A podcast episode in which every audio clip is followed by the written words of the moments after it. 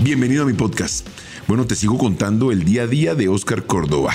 El día a día es que ya va un mes desde mi lesión del tendón de Aquiles, pero van 18 días de cirugía. Vamos en esa terapia lenta, no hemos alcanzado los 90 grados del tobillo, pero estoy tranquilo, no tengo la necesidad de recuperarme rápidamente para quitarle el puesto al Pato Abondancieri o a cualquier otro arquero. En el caso del fútbol colombiano, no siempre el que mejor juega al fútbol llega a la final, el que nos agrada, el que por perspectiva sentimos que juega el fútbol que a todos nos agrada. Y tampoco el que tiene mejor nómina juega mejor al fútbol, pero los resultados lo van ayudando. En cuanto a la eliminatoria, Perú nos decepcionó.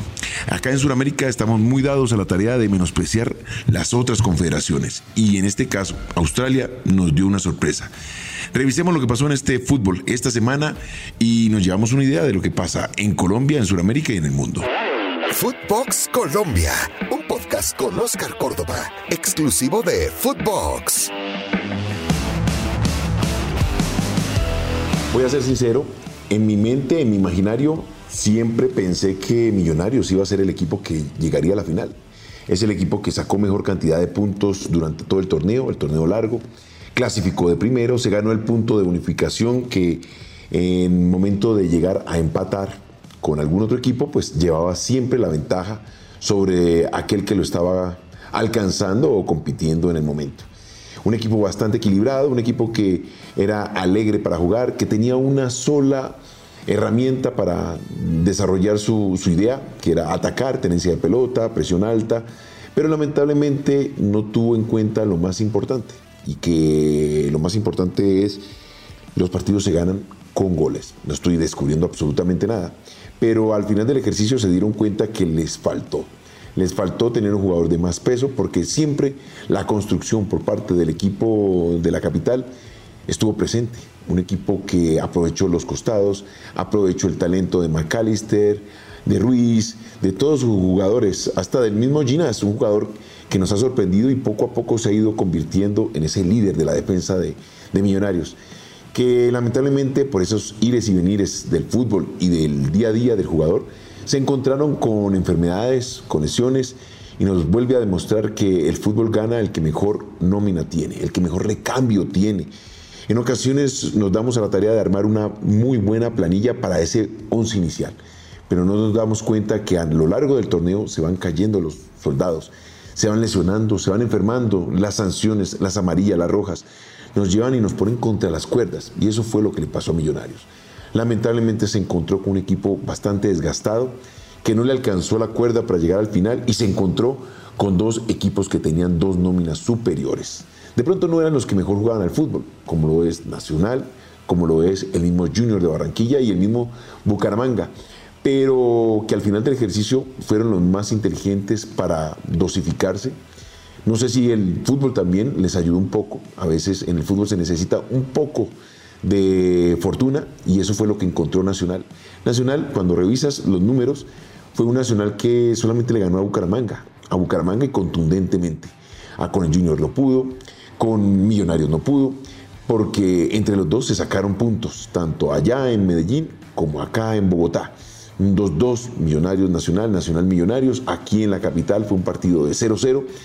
Junior en Barranquilla también no fue uno de los mejores partidos para el equipo de la capital antioqueña, pero se encontró con un Junior con ese momento de pronto golpeado anímicamente por la Sudamericana. Y cuando se enfrentó contra el Bucaramanga, pues sacó la ventaja que tenía que sacar. Eso nos demostró que en el fútbol, no solamente el que mejor juega el fútbol, ópticamente, a lo que a nosotros nos agrada, significa que vas a llegar a la final. Por el contrario, muchos elementos son factores que pueden ser variables y generen la diferencia en el momento de ir al frente. Hoy nos encontramos con una primera opción para Atlético Nacional, un equipo maduro, línea por línea. Solamente en Mier, su arquero, podemos decir que tiene el nivel más bajo de experiencia, pero que ha sabido responder. Es un chico que me ha respondido, que me ha sorprendido sobre todo en algunos momentos. Durante el partido con Millonarios, de pronto ahí faltó un poco la mano de, un renillito y decirle que no tratara de sacar tan en diagonal, sino más hacia arriba por las condiciones en que estaba el Campín. El Campín es una cancha bastante blanda y llevó a que en varias oportunidades Mier se resbalara y dejara la pelota con muy mal eh, golpe de, pie, de pronto dejando desprotegido a su arco. En cuanto a Nacional, fue un equipo partido que no le dio esa solidez que normalmente podría demostrar un equipo copero, un equipo de mucha experiencia, pero que le alcanzó al final para lograr la clasificación, o más bien para lograr ese primer puesto y primera opción de clasificarse a la gran final, porque tiene que recibir al Junior de Barranquilla, que venía de un golpe bastante anímico, bastante fuerte anímicamente hablando, después de la eliminación de la Copa Suramericana, pero que se ha encontrado con su fútbol, y más con un Borja que marcó el gol importante para hoy tenerlo a puertas de una posible clasificación si logra en este último partido, partido definitivo en la capital de la montaña, esa clasificación al partido de la final, a esa gran final del fútbol colombiano. Por el otro lado, decepción, sí, decepción de un Medellín. Siento que no entró en el ritmo del torneo colombiano.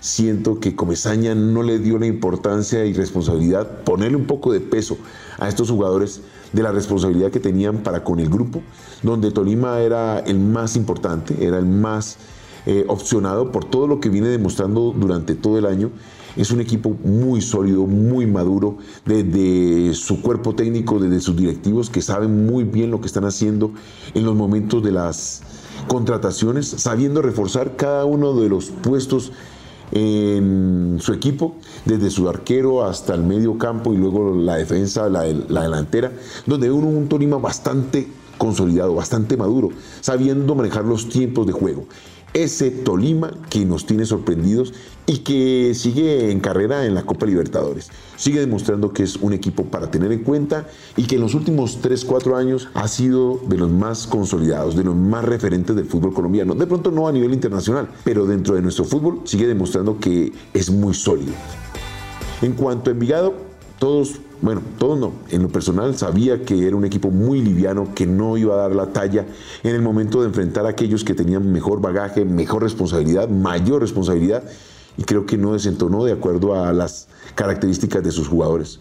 Un grupo muy biche, un grupo demasiado inexperto, que su objetivo claramente estaba de clasificar a los cuadrangulares finales y desde ahí encontrar cualquier sorpresa y poder llegar a la final. Pero como objetivo claro, llegar a la final no existía. Sorpresa, te voy a ser sincero, la equidad es un equipo que ha venido de menos a más, sin brillar, pero teniendo en sus filas a un García, Alexis García, de mucha experiencia. Está alcanzando los 500 partidos al frente de la equidad un equipo que le abrió sus puertas, ha entendido su filosofía de formación de jugadores, de objetivos trazados y que realmente la responsabilidad para con una hinchada no lo lleva a tener demasiado estrés.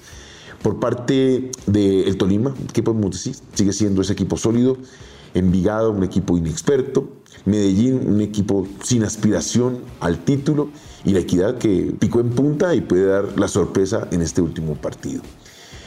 Ahora Hablemos de lo que significa la eliminatoria al Mundial.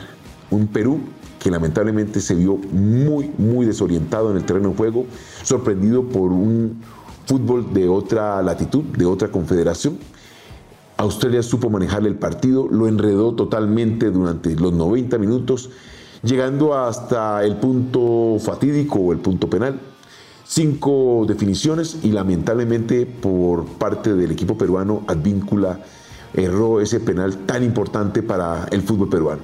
Siento que se cargó de demasiada responsabilidad, no hubo ningún tipo de irresponsabilidad por parte de Advíncula para patear el penal desde, los 12 pasos, pegó fuerte y lamentablemente el arquero lo supo adivinar, lo supo manejar, llevándolo al límite. La bola pega en el palo y se pierde esa oportunidad.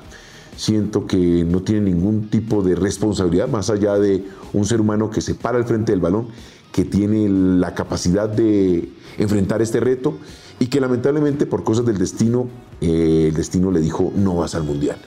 Llevando a la decepción a un gran pueblo como el pueblo peruano, pero que se enfrentó contra una selección que supo leerla, que supo incomodarla y que nos demostró a Sudamérica que no estamos por encima de ninguna confederación, que tenemos que seguir mirando dónde nos estamos equivocando, los momentos claves y llevar a nuestros jugadores al punto más alto de rendimiento.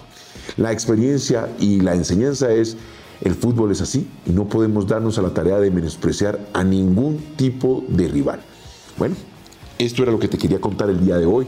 Espero que te haya gustado, que si fue un resumen bastante rápido, tengas en tu cabeza lo que está aconteciendo en nuestro continente, en nuestro fútbol y en la vida de Oscar Córdoba. Sabes que me puedes encontrar aquí en Footbox Colombia, en todas las plataformas, pero exclusivo de Footbox. Esto fue Footbox Colombia con Oscar Córdoba, un podcast exclusivo de Footbox.